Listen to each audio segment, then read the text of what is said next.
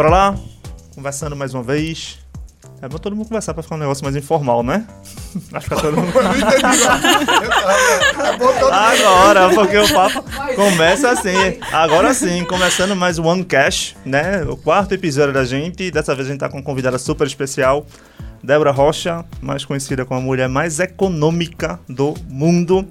Sou Tiago Monteiro, estou com Leandro Tajando, Eduardo Almeida e a gente vai bater um papo sobre orçamento familiar. Vale a pena acompanhar. E saiu até Rio Fino no nome. Rio Fino, é. Rio Fino. Tá mais fino ainda agora. Eu sou econômica. Sabia? Não. Não, tu é pão dura, é diferente. Olha então, já tá no ar, já tá gravando, né? Então, Sério? se você tá dizendo que ela é econômica, é a pessoa mais econômica do mundo, né? É, é uma das aí pessoas... eu acho que pode ter a ida e a vinda, né? Porque ela é a mais econômica, ela se defende, e aí réplica e tréplica. Né? É, réplica, tréplica, quadréplica, quintréplica, o que você quiser, porque Débora, ela é conhecidíssima no mundo profissional como uma pessoa muito amarrada, mas muito amarrada mesmo. E aí, o papo de papo de hoje é justamente sobre orçamento.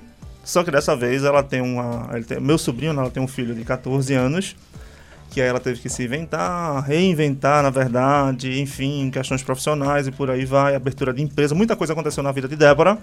Ela que é bióloga de formação, só que é empresária né, do, no ramo da biologia da saúde ambiental, tem empresa de controle de pragas. Faz a parte técnica operacional, gestão financeira, marketing, por aí vai. Ou seja, a gente tem que sempre fazer de tudo. E aí, dois aninhos, mais ou menos, ela ganhou uma super surpresa. Não foi uma mega cena, não foi uma aposentadoria, não foi um, um, um título de investimento robusto, mas um pacotinho chamado Arthur.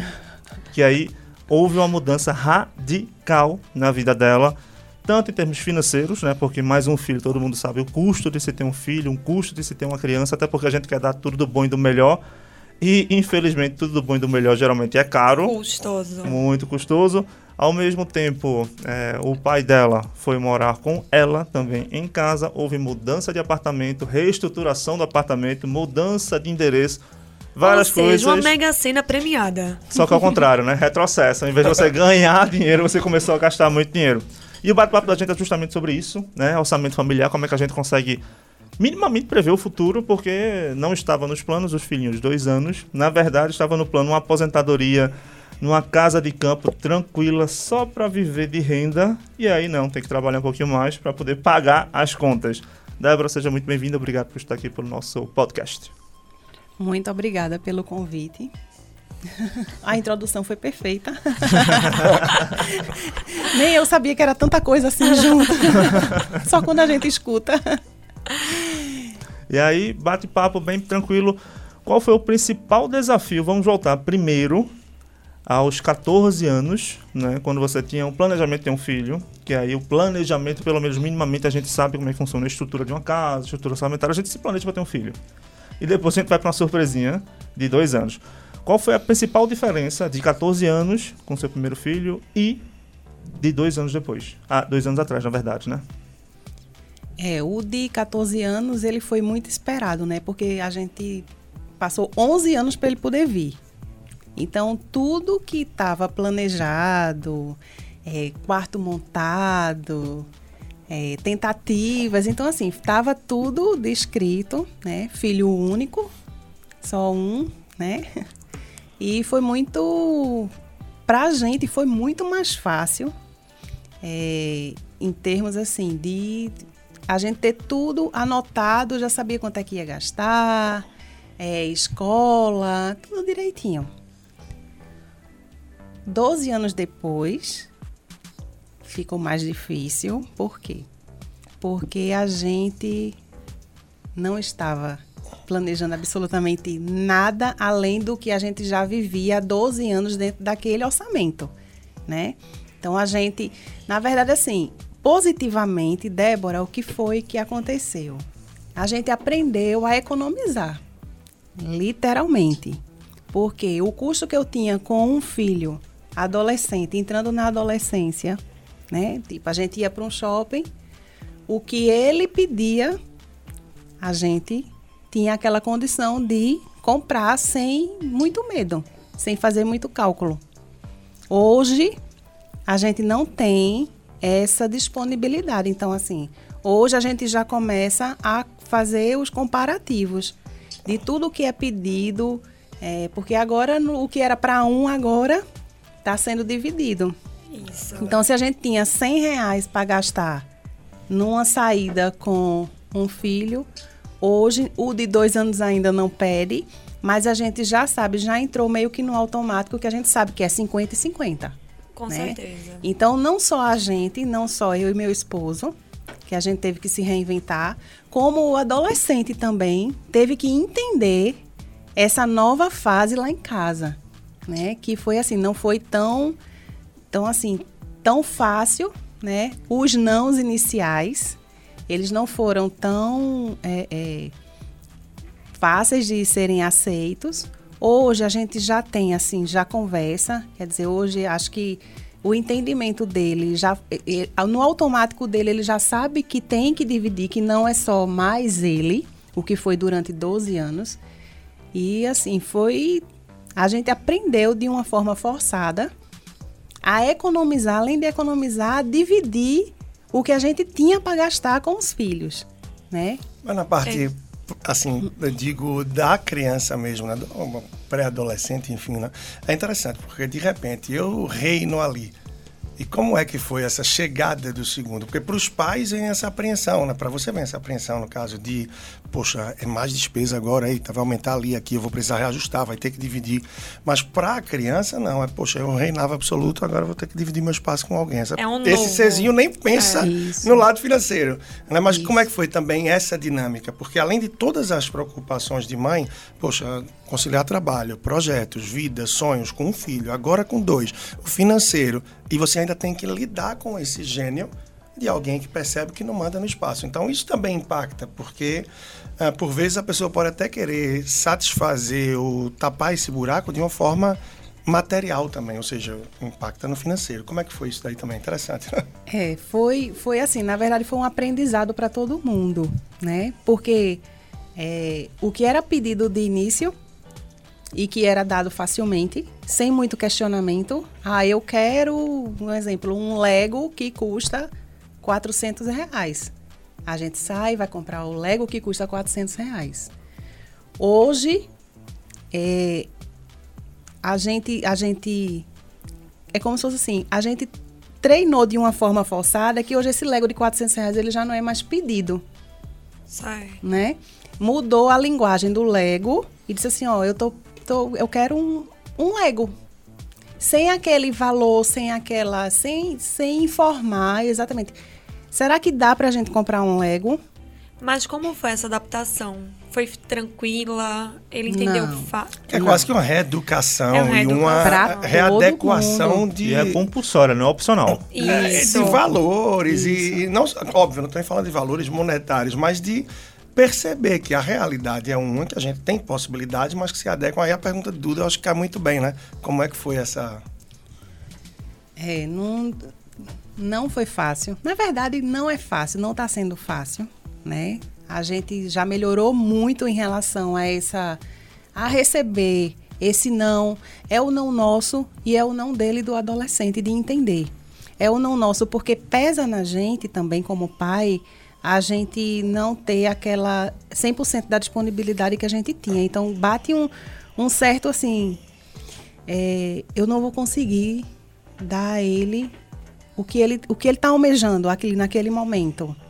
Mas aí hoje, hoje, é, a gente já se educou de uma forma que a gente está achando bom, porque a gente tá, tá, tá sentindo é, que ele, na verdade, já está começando a economizar, o que não acontecia antes. Não foi fácil dar os nãos iniciais. Não foi. Não foi fácil para a gente, como eu como mãe, ele como pai, a gente chegar e dizer assim, poxa, ontem eu dizia sim e hoje não tem condição. É não e pronto. E assim, tá melhor, já melhorou, já está começando a entender, tanto a gente, hoje a gente já, já flexibiliza mais assim o nosso estresse em relação a isso. Né? Eu acho que já passou essa fase assim de da gente entender que agora são dois, de dividir aquele valor.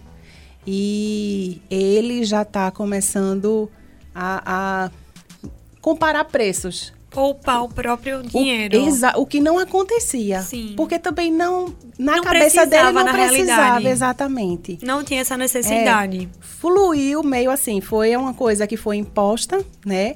Mas fluiu de uma forma natural, com os seus estresses naturais.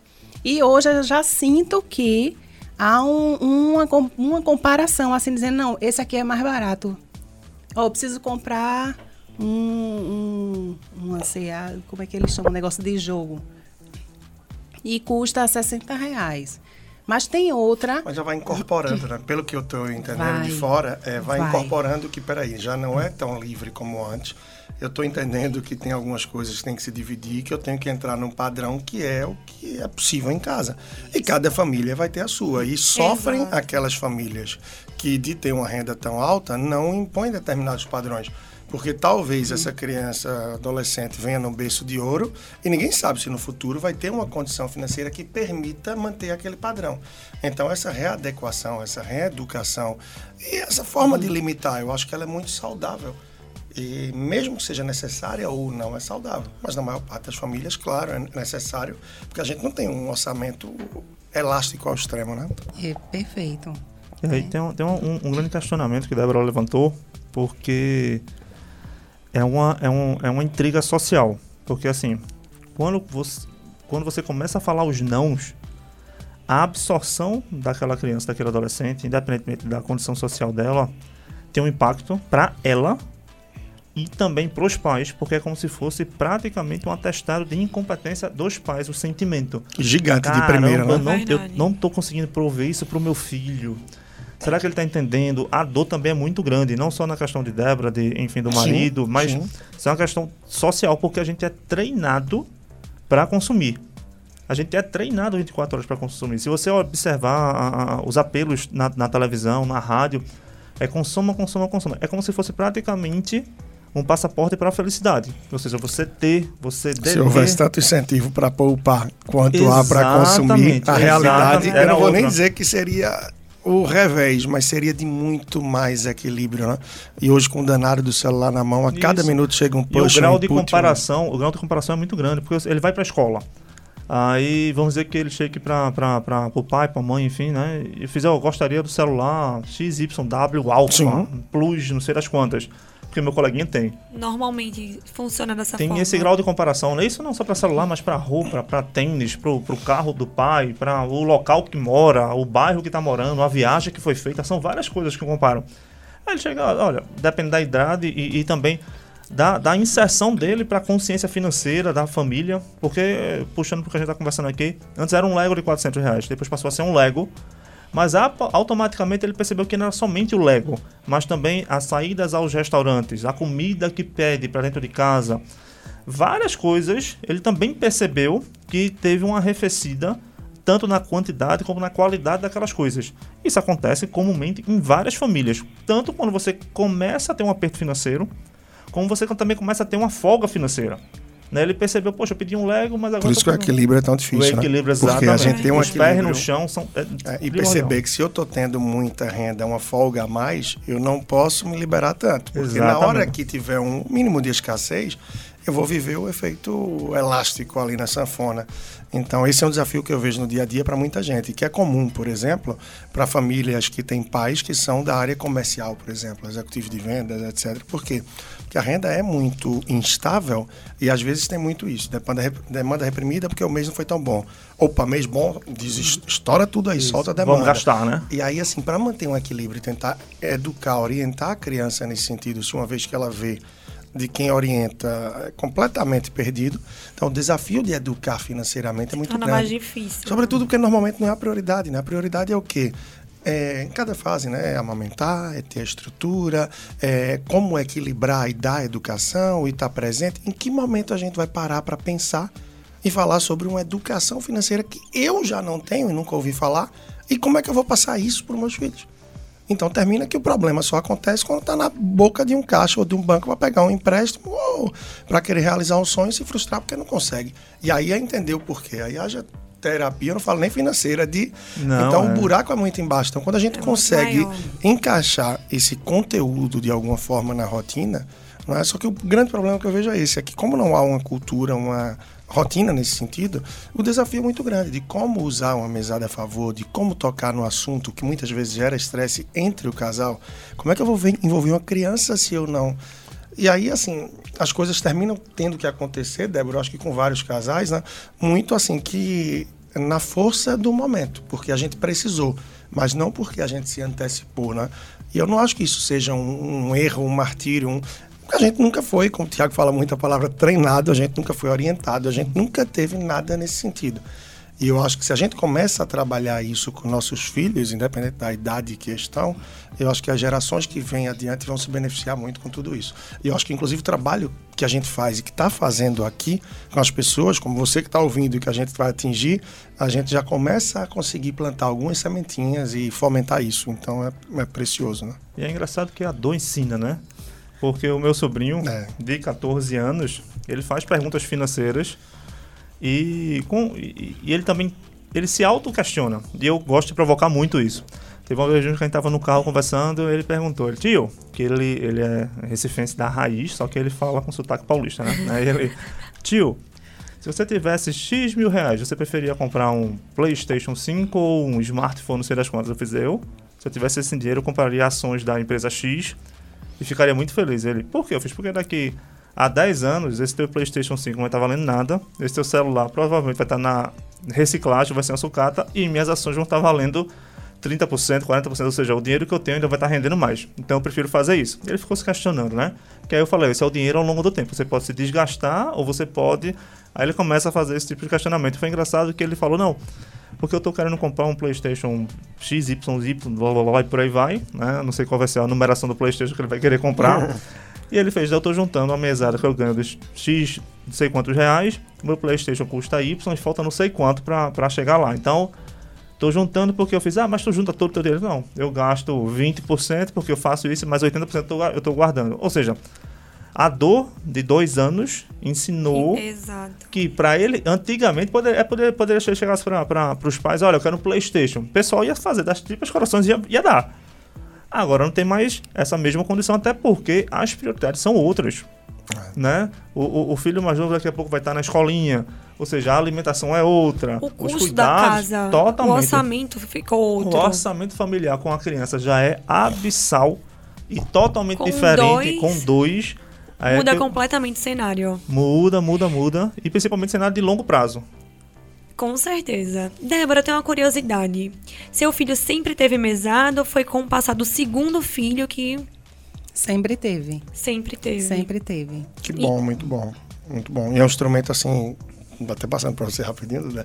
é um instrumento que é fantástico na minha visão e que muita gente até. Não, muita gente não, algumas pessoas não concordam ou não usam da melhor forma.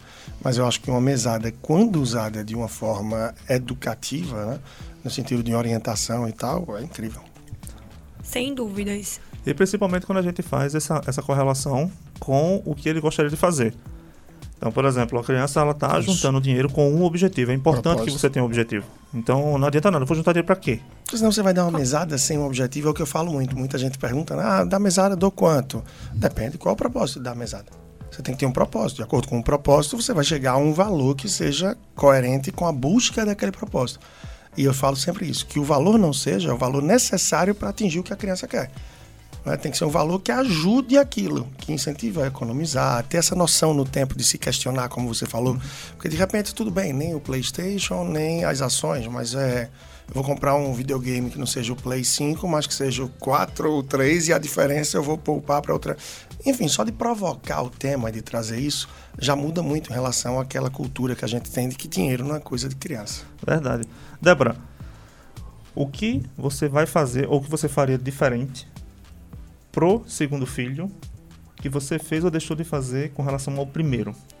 Que do mesmo jeito que, que, o, que o, o, o seu filho mais velho aprendeu que existem limitações financeiras, ele está aprendendo, inclusive ele, tá, ele está também se reeducando compulsoriamente. O que, é que você poderia fazer para o segundo filho de diferente que você fez para o primeiro que você acha que vai agregar mais valor para ele, principalmente com relação a essa, essa, essa educação financeira? O não ele existe. e não mata, né? Não arranca pedaço. Acho que isso já é uma diferença. Assim, pelo que você falou, pelo que eu entendi, é. esse já nasceu com o não do lado muito, né? O não. Que é um aprendizado que a gente isso. tem também como pai, né? A simplicidade de, das coisas para ele adquirir. De valorizar Não precisa ser coisas. aquele boneco mais caro que tem. Não precisa Boa. ser aquela loja mais cara que tem. Não precisa pagar uma entrada cara numa loja cara para se ter um boneco que ele pode adquirir de uma forma mais simples e se divertir do mesmo jeito. Né? Isso. Isso aí, na verdade, acho que a gente está com certeza 100% tendendo para essa linha. Né? Até porque a gente comparando, a gente até conversando, meu Deus, a quantidade de brinquedo que, que um tinha pro que, pro que o outro tem, mas não tem necessidade de ter essa quantidade de São as coisas toda. simples que atraem a criança, né? Boa velha, que todo mundo aqui já ouviu, de que recebe o presente, mas o que chamou mais atenção foi a embalagem. É Pô, verdade. Soubesse, dava só o papel. Então, assim, a roupa não precisa a marca, é o pai, a mãe que quer, são os parentes. Então, assim, as coisas simples, né? E a questão da presença, né? Pô, já o dia das crianças está chegando. Esses dias eu estava com um casal que dizia, ih, esse mês pode botar aí, que por dois vai ser um dinheirão presente. E eu disse, poxa, será que é o presente? Não dá para ser um dia de presença? Uhum, exatamente. Tira é. esse dia de cabo a rabo, de sete às sete, para levar para o circo, para levar para a praia, para cansar essa criançada. Sabe quando é que eles vão esquecer esse dia? Nunca, Agora, o brinquedo, talvez, e o valor. Então, assim, até algo que eu vivi a experiência, quando a gente, no aniversário de um ano do meu filho, a gente optou por passar oito dias e sete noites em Buenos Aires em vez de fazer uma festinha de um ano. Aquilo ali marcou de um jeito que foi incrível. Se a gente fosse viver uma tarde, a gente sabe, a criança já está indisposta, você está ali foto com um, com o outro e tal. Eu tô certo com isso? Não, não tô. Foi uma escolha. Cada um vai ter as suas e vai aprimorando ao longo do tempo. É, é eu acho que serviu para a gente também de lição, porque um exemplo, no aniversário de um ano do mais velho, a gente passou um ano, um ano programando, né, para fazer aquela festa, chamou nem cabia a quantidade de gente Ou seja, se chamou. foi um ano programado, ele estava ainda mamado e você já estava pensando na festa, né? E foi, né? Tinha que Desafio. ter aquela festa de um ano. Nesse agora, como ele nasceu no momento Filho de, de pandemia. pandemia. Então, assim, a gente fez, só tinha gente, um bolinho, fez um bolo para tirar uma foto que quando eu compartilhei a foto com a família, o pessoal até disse, poxa, bota uma roupinha arrumadinha nele, que é pra ele vai ter esse registro. Fui, troquei, tirei a mesma foto com um bolinho sem sentimento de culpa, sem peso na consciência. É o momento, o momento é esse de todos os lados, né? Tanto no momento que a gente está vivendo, porque além de toda essa reestruturação financeira que a gente tem por conta desse momento de pandemia, que eu acho que 99% das pessoas é, tiveram que pegar o lápis e o papel, no papel e fazer cálculo ainda teve esse momento do nascimento, né? Mostrou tantas outras coisas preciosas para a gente, né? O primeiro aniversário do meu filho também foi ali em pico da pandemia, é, 22 de abril do primeiro ano de pandemia. É, segundo esse ano, a gente estava num momento duro de novo, mas mostrou né, para todo mundo a pandemia como a gente pode ser feliz e pode viver com muito menos. Então, você ter vivido esses dois paralelos de um filho, outra época, outra década e um durante, a gente vê que a essência a gente consegue atingir com tão pouco. Então é por isso que eu vi ao longo desse período de pandemia que todas as pessoas mais próximas que eu conheço ou clientes que são organizados conseguiram poupar ainda mais, até se estivesse recebendo menos. Agora, as pessoas que são descontroladas, a maioria continuou, até porque jogou o gatilho para um push do celular, uma notificação que passou a comprar tudo pelo celular. Ou seja, não adianta o corredor do shopping estar tá fechado. Se o celular está na mão e com todos os, é, os gatilhos. Uhum. E outra coisa, o algoritmo funciona para você comprar e não para poupar. Se você vai no Google e caramba, acho que eu tô, meu tênis só tem três meses de uso, eu vou comprar outro, tá velho. Né? Você bota no Google tênis da marca tal, branco, tamanho X, você vai ficar uns três meses recebendo qualquer tipo de Notificações. Tênis. E hoje fora... falando, né? Esses dias eu falei com minha esposa, acho que de uma pousada ou de uma cidade, eu não me lembro alguma uhum. coisa. Quando a gente viu, não deu meia hora.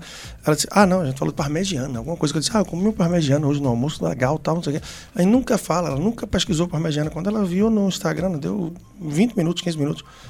Olha o que apareceu no meu Instagram. Exatamente. Então, mas é. A gente agora que está com o celular aqui perto, sim, basta já, já pegar a tela e vai ver. Marcos Zuckerberg daqui a pouco dá a opinião dele aqui, tá? Então a gente vai escutar. Antes dele eu queria ouvir Rufino, o nosso diretor, de técnico, diretor técnico que está aqui do outro lado e que podia também trazer muita contribuição boa para a gente em breve, né? Principalmente no que acontece no condomínio dele, né? A Não. sua hora vai chegar. Não, e uma coisa que aconteceu também nessa pandemia, até uma, uma, um amigo meu de Duda, ele comentou com a gente que a gente falou do, do comércio, falou de um monte de coisa, que essa questão comercial fez com que houvesse essa, essa, essa oscilação de renda. Mas tem gente que, por exemplo, médicos, que tem um patamar de vida lá em cima, que sempre achou que a torneira não iria secar, e dependendo da atribuição, né, dependendo da sua uhum. especialidade, e a também do seu trabalho. Exatamente. Travou. Então, assim, a gente viu, por exemplo, do mesmo jeito que Débora começou a falar os nãos, é, e doeu bastante, imagina um pessoal que tem um patamar lá em cima, que tem um padrão de vida lá em cima e que também zela muito pelo status, né? não são todos, mas a gente Sim. sabe que depende da classe, independente da, área da saúde, Sim. da educação, da indústria, enfim, a gente sabe que existem algumas pessoas que, que gostam muito de ostentar e aparentar determinadas coisas. E aí você passou 6, 7, 8 meses, um ano com a fonte seca ou pingando muito pouco, aí o processo foi o contrário. Aí imagina no lugar de dizer, não, não vou comprar esse Lego 400 reais, você dizer, olha, filho, filha, a gente vai ter que se mudar daqui. A gente não tem dinheiro. Aquele carro, aquela SUV de 300 mil, agora a gente vai ter que andar de Uber. Ou a gente vai ter que comprar um carrinho popular de 40, 50, 60 mil reais. E era porque, né? Não por falta de fluxo financeiro, não, de receita. Muito pelo por falta de organização, e de equilíbrio entre o que entra e que sai, e a percepção de que sim, o raio podia cair. Uhum. E que muitos profissionais acham que não. Quando é que eu não vou ter anestesia para fazer? Quando Exato. é que eu não vou ter uma cirurgia? Ou tantos outros profissionais dos mais diversos meios, né? É um publicitário, é... enfim, não falta. Então, a gente se preparar é fundamental, e a partir do momento que a gente vive uma realidade mais adequada ao padrão, a gente passa isso de uma forma exemplar, à base do exemplo e do comportamento, para os nossos filhos. E eles, percebendo isso, vão assimilando. Uhum. Agora, se eu tenho pais gastadores, se eu vivo com pessoas que compram do nada e que simplesmente fazem acontece o tempo todo, esse exemplo também arrasta fortemente. Sem dúvidas. Isso não acontece. A educação. Não, porque ele falou no início, na introdução, que eu era muito econômica, eu comigo. Mas com o filho nunca fui. Mas tem isso. E aprendi a ser. Que Teve bom. que se readaptar. Exatamente. Porque comigo eu sempre fui. Mas é engraçado, quando aparece nego, ali o Czinho, você se abriu de uma forma interessante.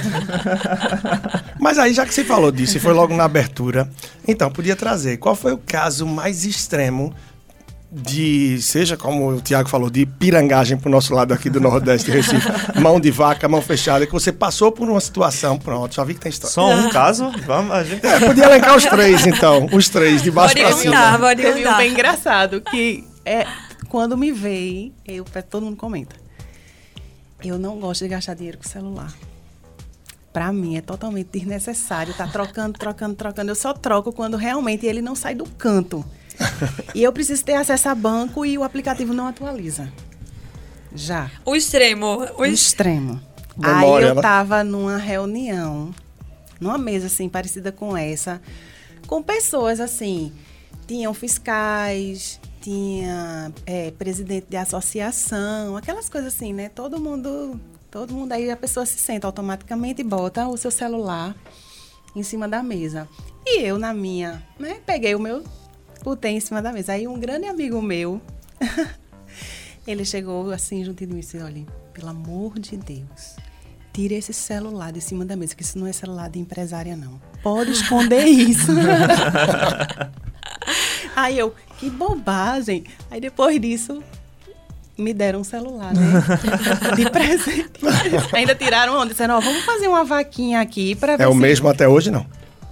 O que eu ganhei de presente é. Nossa! Olha o detalhe aí. Ela está esperando ganhar outro presente. Já tem quantos anos isso? Isso deve ter uns quatro anos já. É aquele V8, lembra daquele V8? De nome. eu sei que existe esse. É, eu lembro que já. Não, não, mas. mas, mas... É a famosa pão dura. É. Não, foi muito engraçado isso, que até hoje, quando a gente, a gente se, às vezes a gente se reúne, não mais agora, né, momento de pandemia, mas a gente sempre se reunia. Mas assim, ainda falou, qual é o celular de Débora que está em cima da mesa? é, agora passando de pão dura para pão dura, porque também a Eduarda não é fluxo e cheiro, né? A. Eduarda. Olha, olha, se tivesse aí uma câmera agora, o olhar foi matador e meio, viu? você, Tiago. Eduarda, Eduarda... Até Rufino ali foi a espreita. Rufino Produções. Eduardo, Eduardo também tem história para contar de, de, da mão, da, da chau de mão fechada, né? Porque... Nossa, Tiago. É. Então, com a palavra... Qual foi a situação? Agora escreva a sua. precisa falar assim em público. E então, qual foi a situação mais que você sentiu que fechou a mão e que disse ah, não? Tem várias, tem várias. Eu sempre fecho a mão. Se não tiver necessidade, não é para se comprar. Mas teve alguma que foi mais extrema que até você depois se arrependeu e disse, poxa, perdi uma oportunidade.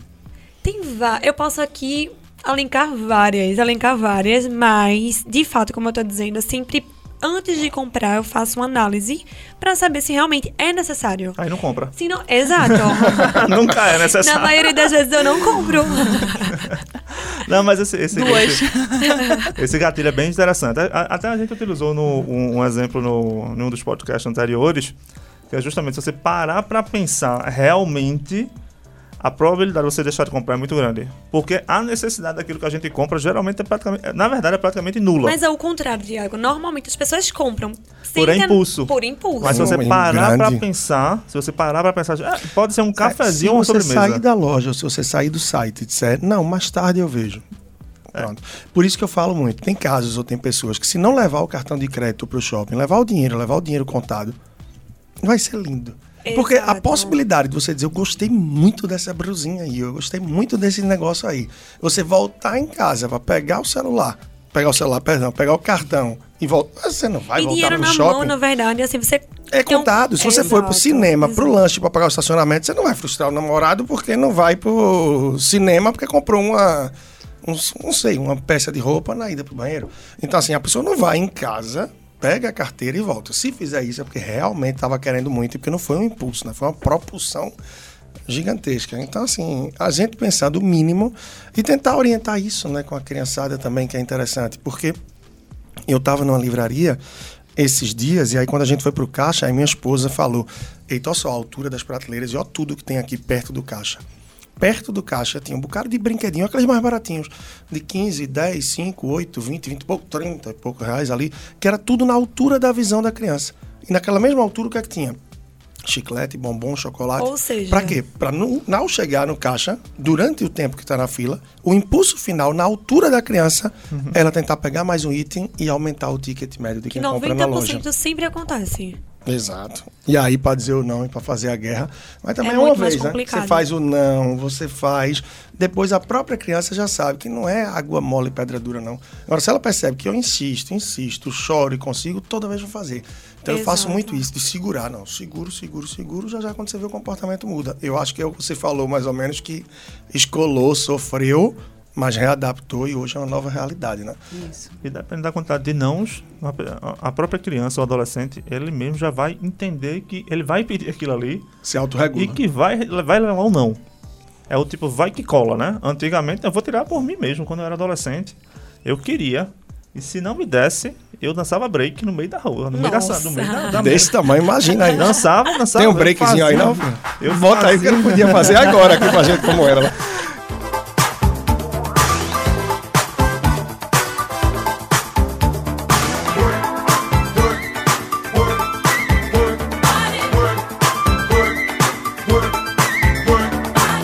Eu fazia dança, eu rodava no meio da, da, da, da, da loja lá, dava e ganhava o presente. Ou seja, o meu show rendia um bom rendimento. então, assim, o pessoal me remunerava pelo meu show.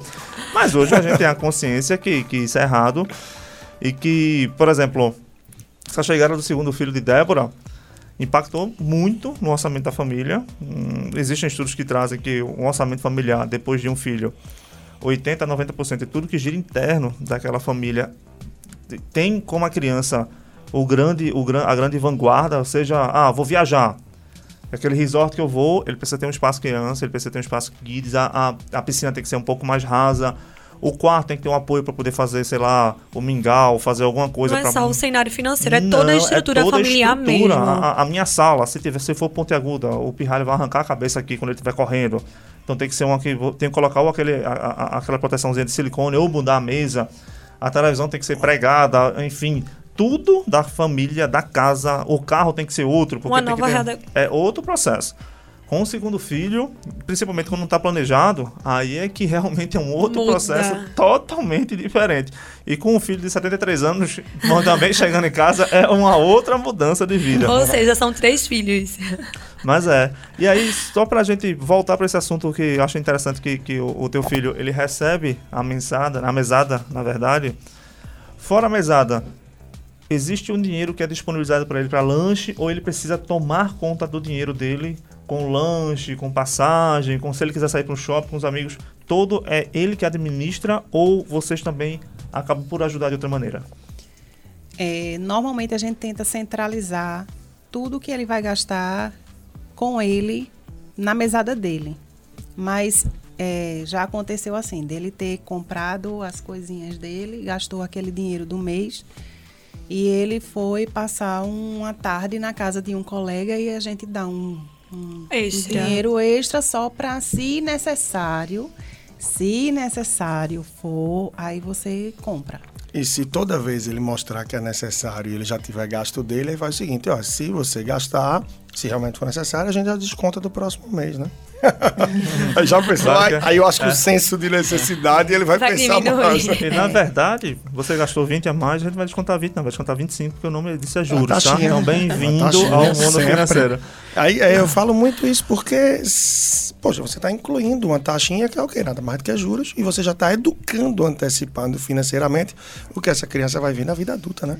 Então, isso tudo. E é simples, né? Porque é meio que um jogo. Você está fazendo ali, entre aspas, uma gamificação com o seu isso. filho dessas situações. É pegar amanhã, peraí, sabadão, domingo, tá chegando já já o fim de semana. Então eu vou lá no supermercado, vou fazer uma listinha com ele aqui de uns 10 itens, do que é que tá faltando, do que é mais necessário, porque de repente já tá no fim do mês, não dá para pegar uns itens mais supérfluos. Vamos começar a orientar nesse sentido. Bota no carro, vai andando, se perto de casa. Quando chegar, para aí, quantos itens tem? Não, não vamos pegar um carrinho, não, vamos pegar uma cestinha. Porque uma cestinha a gente não cai na tentação, filho, de botar muito mais coisa. Então vai pegar esse item. Será que não tem um mais barato? você começa a introduzindo numa rotina desde criança e não deixa de ser um passeio de mãe com filho, de pai com filho, e um passeio que tem ali uma mensagem, que tem um, ensino, é, um aprendizado, né? que tem um, algo subliminar que está se passando. Então pode ser muito bacana. Nesse mesmo passeio dizer, olha, você vai ter cinco reais aí para pegar o que quiser, tá? Extra feira. Será que ele vai pegar um item de cinco ou de dez? Aí começa a polêmica e a oportunidade de educar, de orientar. Tem muitas formas, né? A gente Até porque precisa também dedicar a gente testado, né? Os pais geralmente são testados. É. É assim, começa a pedir 10, será que eles vão comprar? Com pena. Aí eles começam a fazer o teste. Se você aí vem, vem, vem se, se, por exemplo, os pais não, não eles, se eles não tiverem aquela facilidade ou doer menos ou mais falar o não, eita, eu vou dizer não por causa de 10, por causa de 5 reais a mais, não, eu vou dar. Aí, ou seja, o teste dele, então, na próxima eu peço 15. E porque 5 não custa, 20. que é o pensamento que vem às vezes, né? A criança começa a chorar e vai, aí aquele negócio, é, o movimento. Eu fazia Deus, muito isso. Por 5 reais. Sempre dava custa. certo, sempre dava pois certo. Pois é, eu queria a música do break. O filho vai pegar aí para em breve o Thiago mostrar como fazia aqui. Não vai é? caber, não. Não, velho, eu acho que hoje o, não. O break de Thiago. Eu acho que hoje não dá muito certo, não. Quando eu tinha eu, eu tenho 1,95m, quando eu nasci com 1,60m, eu acho mais ou menos, né? Então era, era um pouquinho menor, dava pra fazer. Imagine Agora... de fralda no meio do supermercado com 1,60m fazendo break. É, o que eu acho que foi o start para ele, assim, dar valor ao dinheiro da mesada foi exatamente há dois anos atrás, no nascimento do, do segundo, que ele queria uma cadeira nova, uma cadeira gamer nova e a gente tava naquele processo de quarto e tudo, gastando muito. Eu disse eles, agora não tem condição. Agora não tem condição. Se você quiser, você junte o dinheiro da sua, não recebe sua mesada. Junte para comprar a cadeira gamer. E ele juntou. E aquele três não meses, possivelmente deve ter doído muito no momento. Isso, três meses. Aí eu fui com ele. Aí ele comprou, juntou com o dinheirinho da mesada, ele foi lá, pagou no dinheiro. Então, assim, para ele, depois disso, eu acho que foi um divisor de águas, sabe? Sim. Ele ter um, uma coisa que ele queria muito e que ele só teve porque ele juntou aqueles três meses de valor e. E, e soube dar valor também ao dinheiro. Isso. É, o valor isso. não é só monetário, né? Mas também o valor do esforço que ele isso, fez. Porque isso. é a mesma coisa, você querer muito uma coisa. Para ele, por exemplo, essa cadeira gamer é para muita gente um apartamento, é um carro, Sim. você juntar nessas né, proporções. Proporção, né? Exatamente. Então, para ele, assim, geralmente esses gatilhos quando são disparados, eles são praticamente irreversíveis. Isso pode ser tanto para o bem como para o mal. No caso dele, ainda bem que foi pro bem, porque assim, ele, ele entendeu que, caramba, eu não posso ter agora. Eu sempre tive tudo agora, não posso ter. Porque se meus pais nunca disseram não para mim, agora estão dizendo não, é porque realmente precisa. Então, assim, ele. Então, tá beleza, eu vou topar fazer, fazer, é, me sacrificar também, porque ele tinha o dinheiro fácil dele, ele tinha tudo que ele queria, ele podia gastar a hora que ele quisesse, ainda tinha um complemento, caso necessário, ele teria o complemento. Ele falou: não, meus pais não vão me dar. Então, resultado, vou ter que juntar. E o juntar significa deixar de fazer determinadas coisas Renúncia, ao longo né? de um período de tempo para um bem maior na cabeça dele, que era a cadeira gamer. Então, assim, essa cadeira gamer, é, é, é para ele, simboliza não só a parte material, mas também Conquista. é como se fosse um, um, um, um, triple A de uma prova que ele fez e ele conseguiu sair com louvor. Então, ele vai levar essa, essa, esse ensinamento pro resto da vida, que para ele vai ser bem bacana, ele vai ser a probabilidade dele enfim, né? A gente não sabe como é que serão as intempéries do futuro. E mas para ele vai a probabilidade dele se tornar um adulto é, é, financeiramente saudável, financeiramente educado, ele pode já passar isso para os filhos dele e enfim, né? A sequência, ou seja, o zigoto foi muito bem implantado, as sementinhas estão aí gerando frutos e tudo por conta de uma mesada e uma necessidade que foi feita, foi imposta. A família não, não quis é, que aquilo acontecesse. Muito pelo contrário. Foi imposto, a, a, a dor veio, a dor ensinou e a mesada fez com que ele conseguisse atingir determinados objetivos, que vai ser praticamente o bate-papo que a gente vai ter no nosso próximo podcast, que são os tipos de mesada. Acho que vale a pena com, conferir e acompanhar a gente. Débora, muito obrigado por estar aqui. Foi bom compartilhar com você toda a sua experiência de ser economicamente amarrada e está ensinando isso para todo mundo. Leandro Trajano, mais uma vez, muito bom bater um papo contigo. Valeu, Eduarda, obrigado. que também é economicamente amarrada também. Então, assim, Foi ótimo nosso papo de hoje. Então, já convido vocês para o próximo podcast, que vai ser sobre mesadas. Vale a pena conferir. E Vamos hoje, junto. Eduarda paga o cafezinho. Não paga nada. Não tem café, não. então. Não tem café. Não vai ter café hoje, não. Nunca tem, na verdade. um abraço, pessoal. Até a próxima. Abraço, tchau, tchau. Até a próxima. Até logo.